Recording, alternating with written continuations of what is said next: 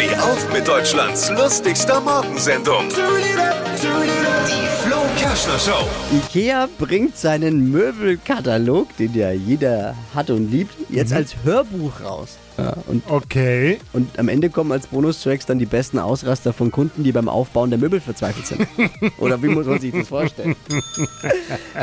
W- wenn, man, wenn man das hört, weiß man nicht, ist das der Ikea-Katalog oder Schwedisch für Anfänger? Wütanfall.